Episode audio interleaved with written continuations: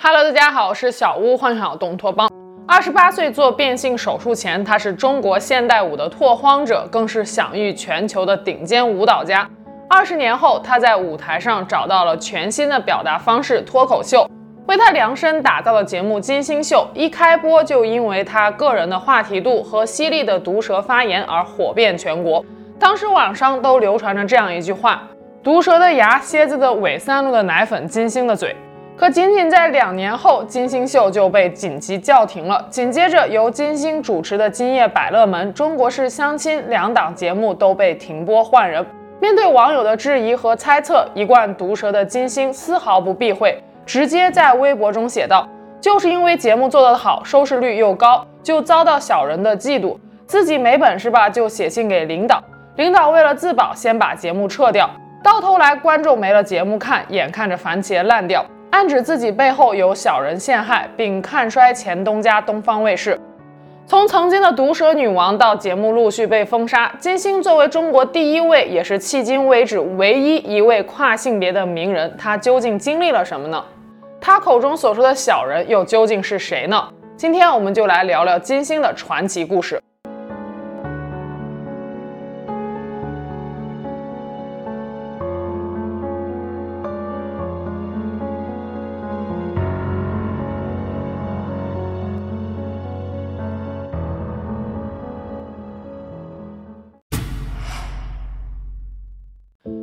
六七年八月十三日，金星出生在沈阳的一个朝鲜族家庭里。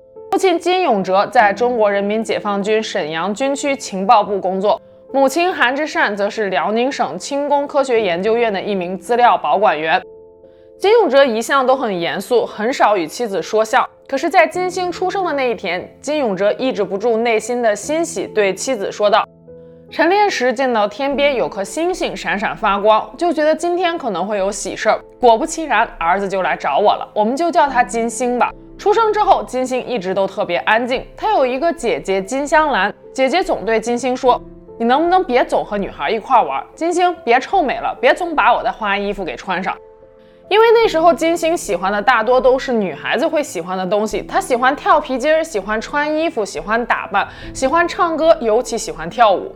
他觉得跳舞和吃饭睡觉一样自然，就像是与生俱来的本能，更是常常把妈妈的纱巾系在头上，围上姐姐的花衣服翩翩起舞。九岁时，金星顺理成章地加入了沈阳军区歌舞团学习舞蹈，每天五点半起床，五分钟内整理床铺，穿军装、洗漱，跑五公里。跑步之后没有休息，直接进行柔软度的训练。尽管每天都过得非常辛苦，但是金星还是坚持下来了。十二岁时，金星插班到中国人民解放军艺术学院七九级乙班，师从宋兆坤，继续学习舞蹈和军事。五年后毕业。一九八五年，十八岁的金星参加了被誉为中国舞蹈界奥斯卡的桃李杯比赛。她脚穿传统舞鞋，却如同穿着芭蕾舞鞋一样，踮着脚尖跳跃旋转，收获了观众席上热烈的欢呼声。这是金星首创的男子足尖舞。也是他把脚趾甲练到发黑才练出的技巧。毫无疑问，金星拿下了少年组金奖，记了二等功，军衔也升至正连级。正所谓好事成双，那一年金星又拿到了随军队出访法国的机会。他徘徊在巴黎的街头，看那些流浪的艺术家忘情的表演。法国自由的艺术氛围给了他极大的快乐。一九八六年，金星又随解放军代表团出访朝鲜，参加了庆祝金正日生日的演出。金星就像是一颗冉冉升起的新星，在舞坛中跳出了名气。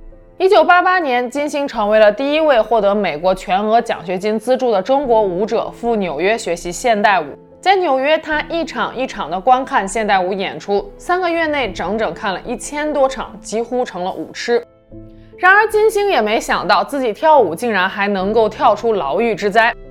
一九九一年五月二十九日，金星被美国警方以贩毒为由拘捕。金星很无语，因为不久前他刚刚收到美国舞蹈节一场大赛的邀请，如果获得冠军，他将被聘为首席编舞。比赛日期是六月八日，金星需要在六月三日之前去报名。而这贩毒根本是子虚乌有，是金星遭到了之前在广州学现代舞时的一位同学的嫉妒，对方为了破坏他的演出，故意举报诬陷他的。在美国，只要被举报贩毒，不管实际情况如何，都会被先拘留起来。而戏剧化的是，这次被拘留的经历竟然让金星因祸得福。在拘留所里，他望着天棚顶上那盏忽明忽暗的孤灯，突然来了灵感，编导了一支舞，取名《半梦》。两天后，警方调查清楚，将金星释放。他马上坐飞机去舞蹈节报道。那支《半梦》最终获得了美国舞蹈节的最佳编舞奖。当地媒体评论说，金星的舞跳到了人们的心尖上。一九九二年，金星赴比利时，受聘于比利时皇家舞蹈学院任现代舞教授。一九九三年，金星决定回国发展，成为了中国现代舞的一名拓荒者。一九八八年，金星在美国德克萨斯州公演之后，邂逅了一名叫做可雷的帅气男孩，两人四目相对，电光火石之间产生了爱情。可雷对金星说道：“金星，你知道你很美吗？你的美不仅在外貌，更在那个神态。”金星听了之后是既欣喜又感到苦恼。她是以女人的心态来爱着可雷的。她对可雷讲：“我不是同性恋。”可雷听了这话，也对金星说：“我也不是同性恋。你是女孩，我感受到的你就是纯粹的女孩。现在你的错位完全是上帝的错。”可雷的话瞬间让金星想起了六岁时的那场大雨。小时候，金星是很害怕打雷的，却会在大雨倾盆的晚上跑到大山附近去淋雨，因为她觉得自己应该是个女生，她盼着能够像童话故事里那样被雨天的雷劈，然后变成一个真正的女性。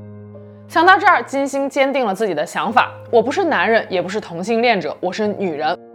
她要做一个真正的女人。但此时的金星还有一个顾虑，那就是她做军人的父亲会不会不同意？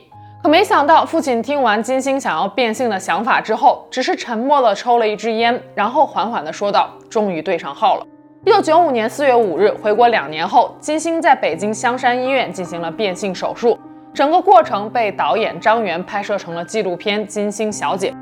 整场手术是从隆胸开始的，金星选择的是二百五十克的硅胶材料，用填充来展现女性的曲线。接着是去除毛发和喉结，为了去除胡须，必须从唇线处将皮肤切开，然后将毛囊一个一个的给拔掉。最后是去除生殖器，医生告诉金星，这就像女性堕胎一样痛苦。金星在手术台上躺了十六个小时，其中四个小时都是在出血。那个年代麻醉和医疗水平都不如今天，忍受着巨大的疼痛，金星终于从她变成了他。变性手术的难度并不低，金星手术完成的非常顺利。可谁都没有想到，因为一位护士的操作疏忽，让金星的左腿在手术过程中被医疗器械压了整整十六个小时。左腿的小腿肿得比大腿还要粗，肌肉到脚趾神经全部坏死，医生将其判定为二级伤残。金星的妈妈此时已经哭成了泪人。要知道，金星可是一名舞蹈家呀，没了腿，她可怎么跳舞啊？可倔强的金星却在想，也许是好事多磨呢。这是老天爷在考验我，我连最痛苦的变性手术都熬过来了，还有什么困难是不能克服的呢？在金星坚持不断的锻炼下，一九九六年一月，他的小腿终于恢复了原样。而金星的父亲也早已带着金星的身份证回到沈阳，在户籍官惊讶的目光下，把金星的性别从男改成了女。金星常说自己有两次生日。一次是一九六七年八月十三日，这天是父母赐予他生命的日子；另一次是一九九五年四月五日，这天他以女性的身份获得重生。变性后，金星面对的是外界排山倒海的舆论压力和质疑，就连金星的父母也常常被记者追问说：“金星到底是你们的儿子还是女儿？”有一次，金星的父亲霸气地回怼了一句：“金星永远是我的孩子，性别并不重要。”有了父母的支持，金星开始以一名女性的身份重返舞台，也收获了无数的鲜花和掌声。一九九九年，她于北京创办了金星舞蹈团。二零零零年，她迁居上海。如今，金星舞蹈团已经发展成为了中国现代舞艺术的中坚力量。二零零零年正在演出的时候，金星突然接到了一个女人打来的电话。这个女人名叫肯波琳，她在电话里对金星说：“金星，我要跟你离婚。”这究竟是怎么一回事呢？原来，一九九零年，金星在纽约求学时，有一位好友名叫艾利克。肯波琳其实是艾利克的女友。当时，艾利克和肯波琳的生活比较拮据，租不起房子，就提出想要和金星一起住。彼时的金星正在为美国绿卡发愁，她灵机一动想到，那不如我就和肯柏林结婚吧，这样我既能拿到美国的绿卡，肯柏林和艾利克也可以名正言顺免费的住进我纽约的房子了。就这样，金星和肯柏林在艾利克的见证之下，一起去领了结婚证，拥有了一段长达十年的有名无实的婚姻。二零零零年，肯柏林怀孕了，她打算和心上人艾利克正式结婚，而此时金星已经是女儿身了。接到肯柏林的电话，金星很替他高兴，两人和平离婚。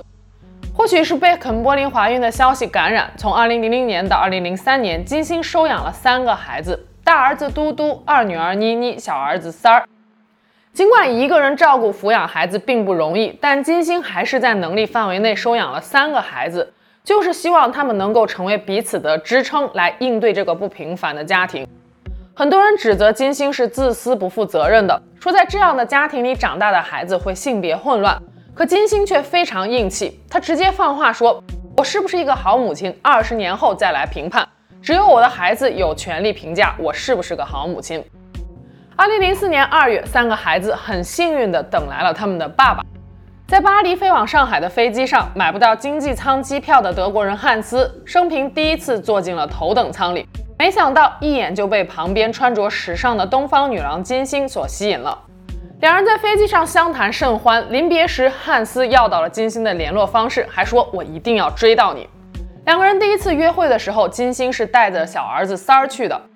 他这是要告诉汉斯：“我已经是三个孩子的妈妈了，我没有时间跟你花前月下喝酒聊天。”金星那天还一股脑的把自己所有的人生经历都告诉了汉斯。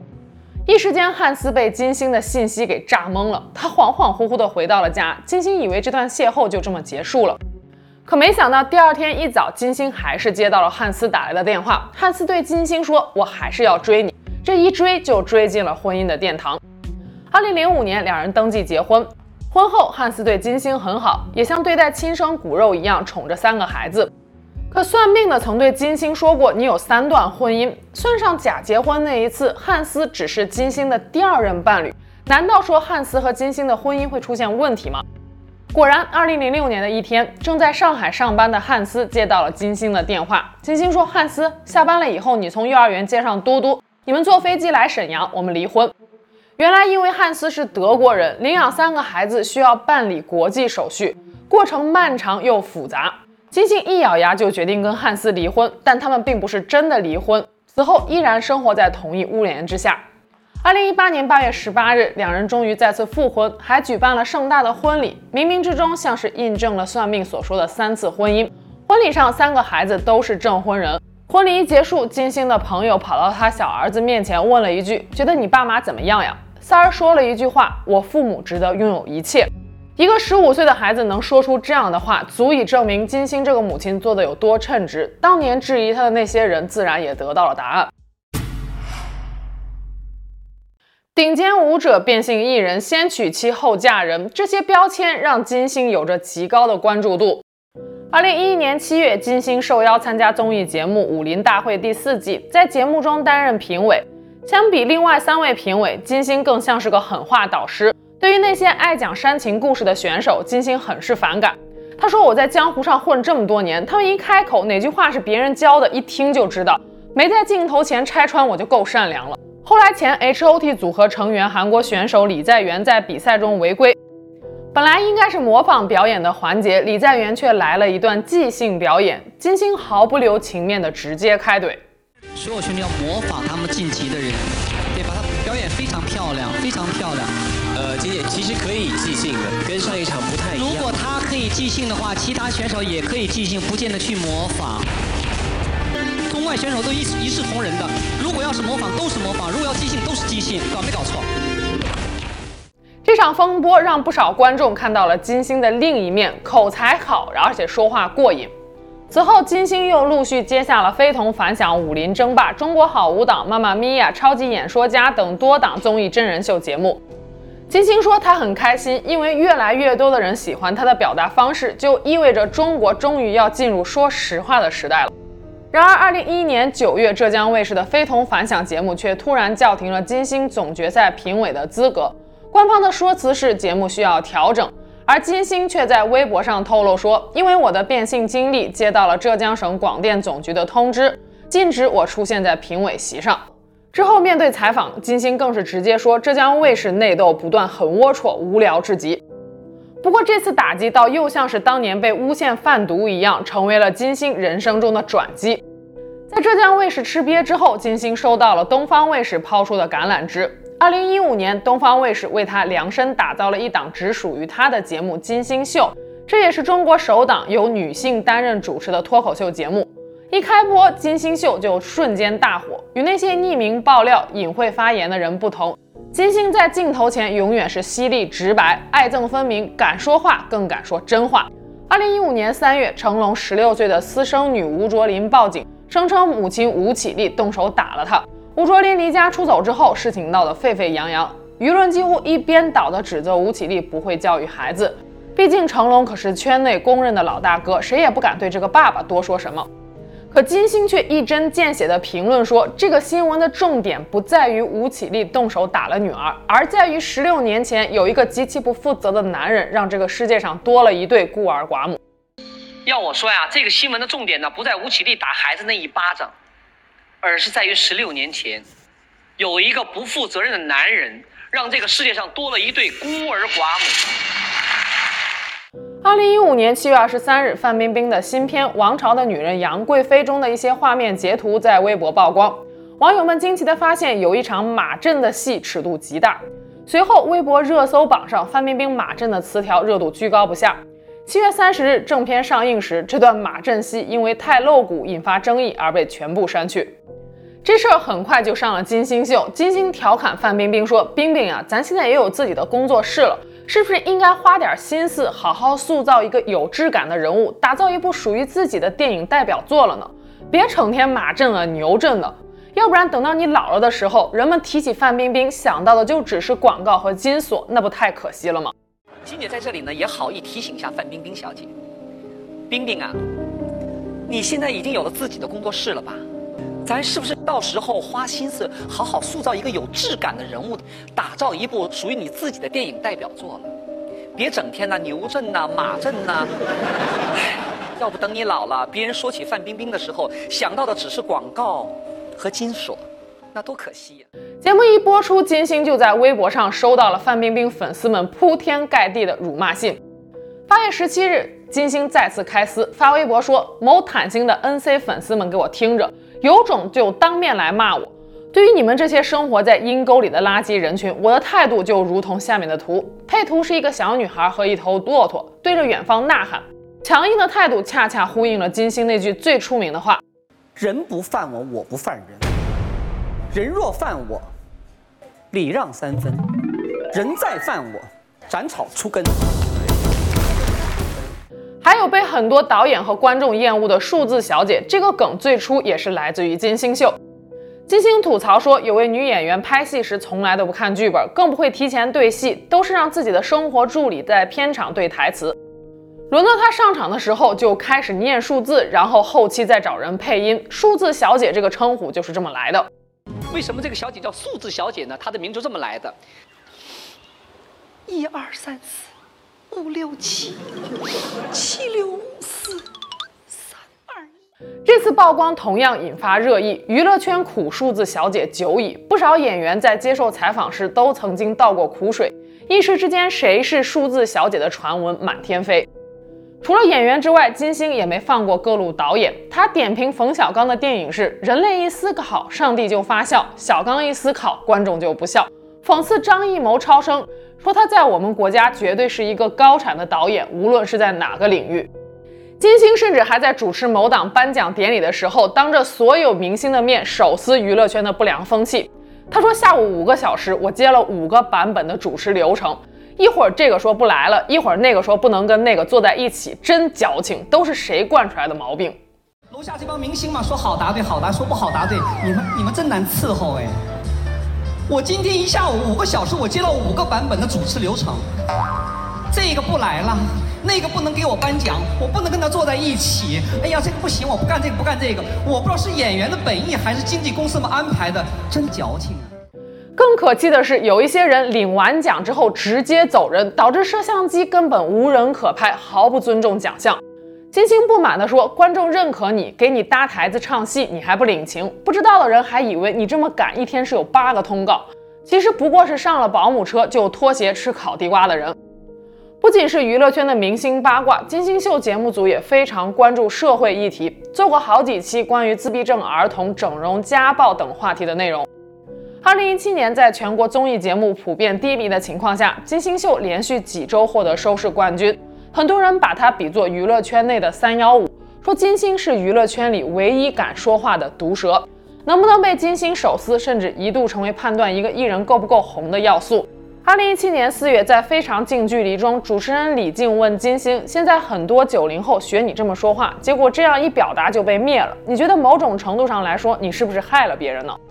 金星赶紧否认说：“你可以表达自己的想法，但一定要先积累实力。我可是忍了三十年才敢像今天这么说话的。”我觉得我我就跟我自己说，现在还轮不到你说话的时候，你一定要去听听听透了，全储备能量够了，给你说话的时候，你这说话的时候谁也挡不住你了。我做到了。你忍啊，忍了三十多，所以现在小年轻小孩二十来当当当睡觉有话语权，你有什么话语权呢？你对社会有什么贡献了？你有什么积累啊？原始积累都没有，你就有话语权。但人在江湖飘，哪有不挨刀？哪怕是毒舌如金星，也有被剥夺话语权的一天。二零一七年八月三十日，金星发微博说道：“谢谢观众们对金星秀的支持和爱护，后会有期。”配图是他和沈南的合照。当月，金星秀在播出最后一期节目后，正式宣布停播。东方卫视对此的解释是版面调整，但网友们并不买账。对此，金星没忍住，还是在微博上透露了一些消息。他说，就是因为节目做得好，收视率又高，就遭到小人的嫉妒，自己没本事吧，就给领导写信，领导为了自保，就先把节目给删掉，到头来观众没了节目看，眼看着番茄烂掉。这条微博迅速引发争议，网友们都在纷纷猜测金星所说的小人究竟是谁。有人扒出2017年5月27日宋祖德辱骂金星的微博小作文，文中说到：自从金星当上主持人之后，国内的娘炮如雨后春笋，还说金星不男不女，喊话请金星滚出东方卫视。不少网友认为，应该是东方卫视的领导为了减少所谓的社会不良影响，试图自保才撤掉了金星的节目。而宋祖德此人也颇有争议，他是上海交通大学的工学学士，上海医科大学的医学硕士，中国海洋大学农学博士，美国科技大学法学博士，可却偏偏不爱搞科研，特别爱跟娱乐圈里的名人纠缠在一起。他骂过的名人写下来能有整整一页纸，从赵本山到刘晓庆，再到郭德纲，数不胜数。因此，他也被很多人叫做宋大嘴。二零零九年，他因为捏造事实诽谤谢晋被罚款二十九万元。最近一次又因为在胡鑫宇失踪案中造谣被微博禁言。面对宋祖德的骂人小作文，金星是根本就没有瞧上眼，只是淡淡的回复了十二个字：人从来不怼我，只有疯狗乱咬。另外，还有一批网友认为金星所说的小人并非宋祖德，而是东方卫视的著名主持人曹可凡。曹可凡原本学医，是半路出家当主持人的。早年靠着一档名为《可凡倾听》的访谈类节目闻名，一度被称为是上海电视台的一哥。说来也巧，曹可凡也主持过武林大会，也曾经被贴上过毒舌的标签。二零零六年全国版武林大会比赛中，选手黄圣依觉得评委给出的分数不合理，委屈到想要中途退出比赛。曹可凡作为主持人，没有跟节目组商量，直接开麦说道。黄圣依没有艺德，他不值得我再多费口舌去圆场，他什么牌都不是。不过曹可凡名气虽大，风评却不是很好，甚至有人评价他说是实力带不动人品。歌手薛之谦有一次在一档节目中爆料，说自己刚出道时做自我介绍，有个主持人用脏话催促他说：“讲快点，TMD，谁让你讲那么多话？讲快点。”当大家都好奇地追问这个主持人究竟是谁时，薛之谦却不愿意再透露更多的信息。还是现场的其他嘉宾补充说道：“个子不高，名字是三个字，C 字开头。”网友们都认为薛之谦所说的主持人就是曹可凡。金星也曾经在金星秀上暗讽过类似的内容。他说有一次他和主持人孟非吃饭，两个人聊起了一个话题，是娱乐圈里最讨厌的主持人。金星刚说出名字，孟非就一拍大腿说道：“金姐，咱们得干一杯！没想到咱俩讨厌的竟然是同一个人。”虽然没有指名道姓，但网友们猜测最多的人仍然是曹可凡。二零二一年刚出狱的上海传奇富豪周正义过生日，邀请了多位上海电视台的主持人前往。据说曹可凡当时也被邀请了，但在赶往宴会的路上临时接了一通电话，才掉头回家。后来参加了宴会的六位主持人都遭到了电视台的处罚，其中五位被无限期的吊销了主持人证。曹可凡这次算是幸免于难了，很多人都猜测曹可凡应该是在台里背景深厚，因此才会有人给他通风报信的，似乎也更加印证了他就是当年让领导撤了金星秀节目的幕后元凶。当然了，这依旧只是一种猜测。节目被陆续停播之后，金星一直在寻找复出的机会。二零二一年十月二十日，金星在个人抖音上发布了一条题为“姐回来了”的短视频。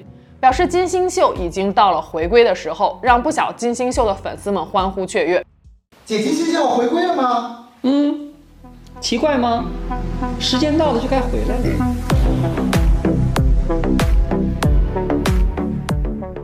可如今一年多的时间过去了，金星秀复播的消息迟迟没有传来。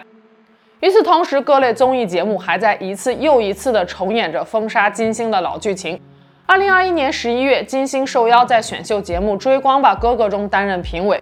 流出的节目花絮中，金星与金晨、宋雨琦组成了追光艺术委员会，金星是追光艺术委员会的主任。然而，节目正式播出之后，观众惊讶地发现，金星在正片中的镜头全部被剪光了。另一档综艺节目《了不起的打工人》曾经邀请金星出席首席麻辣官，前期宣传中，金星还有个人宣传海报。可到了即将开播时，金星的照片却从大合照中被抠了出去，甚至预告片里金星的镜头也被一剪没。二零二一年十二月三十日下午，金星先是发文质问《了不起的打工人》的播出平台之一的江苏卫视，说画面中间缺最重要的艺人，江某卫视不要瞎带节奏了，把原因说出来，为什么？又在转发中补充写道：金老师已经不止忍让一次了。从金星秀到今夜百乐门，从追光吧哥哥到浪打浪，到今天的了不起的打工人，一次次的忍让却换来一次又一次的打压。然而节目组最终也没能给出个具体原因，只能将节目延期播出。能说敢说，一直都是这些年来金星身上最大的标签。可这些发言也没少给他带来风波。二零一五年，金星接受南都周刊采访时，说出了诸如“男尊女卑有它的道理”、“男权社会女人要有眼力劲儿”等言论。在金星秀中，金星也不止一次地劝过别人生孩子，她觉得生了孩子之后，女人才会更加饱满。这些言论似乎也让金星多了少许爹味儿，也引发过不少争议。自媒体账号罗贝贝曾经写过一篇题为《毒舌金星》，她饱了一锅犀利外衣下的庸俗大奶鸡汤的文章。评价金星是看上去是毒舌，其实是主流电视观众喜欢的那种伪犀利，包裹着的内核是最传统的男尊女卑、父慈子孝、家庭美满，并无一点真思考。二零二二年三月一日，金星在微博上写道：“二零二二年最惊悚的事件是一个脖子上被拴着铁链的中国女人说这个世界不要俺了，一个疯狂的俄国男人说不要俺继续当总统，俺就不要这个世界了。”这条微博明显是在说徐州铁链女事件以及俄乌冲突，下面还配了一张身着黄蓝两色服装的央视主持人的照片，并写道：“从央视小姐姐穿的衣服的颜色来看，是支持乌克兰的，停止战争，祈祷和平。”这条微博发出后不久就被删除了。金星又补充了一条，他说：“我本人没有删除微博，是系统给我屏蔽了。不带脑子想骂我的人，请先在微博上实名认证后再来吧。”发表个人观点，尊重所有生命，坚持反对战争。当天下午三点二十二分，央视主持人陆博本人在朋友圈发文澄清，说自己穿的衣服并不是蓝黄色的，而是墨绿色西装。还补充说道：“感谢大家对节目的关心，未来中国新闻将继续以党性做指导，以文化做支撑，以客观性做表达。”此后，金星的微博被禁言过一段时间，不知道这场风波是否影响了金星的复出之路。在同学圈里，金星有个外号叫做“玻璃鱼”，意思是全透明的，骨头肉全都看得清清楚楚，心里想什么就说什么。他领养的孩子虽然跟他没有血缘关系，但也在耳濡目染之下学会了他的直言直语。金星的大儿子八岁时在学校里被同学针对，说你妈妈以前是个男人。孩子直接回怼说道：“那又怎样？关你什么事儿？管好你自家的事儿吧。”除了家庭之外，金星最在乎的其实还是舞蹈。二零一六年，金星带领他的舞团在全国巡演话剧《狗妹》，他说：“上电视节目，我动动嘴皮子，一晚上就能赚十几万。但是舞剧，我辛苦跳一晚，演出费利润也只有两千五百元。可舞蹈团依旧是我精神上一块特别干净的自留地，是我人生中可以完全裸露自己的地方。”节目被封杀，再加上前两年疫情的原因，舞蹈团无法公开演出，入不敷出，金星就开始在直播中带货。很多人觉得他曾经在电视上叉着腰，对整个娱乐圈指点江山，如今在直播间里和网红们抢流量，是自降身价。金星看到了这样的评论，还是一如既往的回击说：“我给大家推荐一些便宜好货，请问怎么了？”疫情阶段大家都不容易，在这里直播要给助理和工作人员开工资，大家都上有老下有小，我养着他们难道不是一件好事吗？再者说，我是一个普通人，哪有什么身价呀？说直接点，明星的身价都是你们给抬起来的。金星这颗行星的英文是 Venus，源自罗马神话中代表爱与美的女神维纳斯。占星书中，金星也被认为是一颗很明亮的女性之星，被描绘为温柔、性感、充满母爱的女神。是一颗载着音乐与欢乐、爱与和谐、善良与同情的行星，而在中国古代，金星则被视为是力量与智慧的化身，是男性之星。这听起来很像金星本人由男转女的性别经历。金星也是天空中最亮、最孤独的行星，因为它是太阳系中唯一一颗反转行星。金星说：“父母给了我这么一个名字，也许我生命里就注定要做和别人相反的事情。不论是事业还是由男变女，越是按照规矩办事，就越办不成。”如今依然有很多粉丝欣赏金星的泼辣，期待着金星秀的回归，但也有很多人不喜欢金星，觉得她出言不逊，言辞粗鲁。但这一切似乎都影响不了金星本人的心情。就好像科学家们仍旧不清楚金星为什么是太阳系中唯一的一个反转行星，我们也不得而知金星在未来是否会重新爆火，创造另一个堪比金星秀的奇迹。那今天就到这里，我们下期节目见喽，拜拜。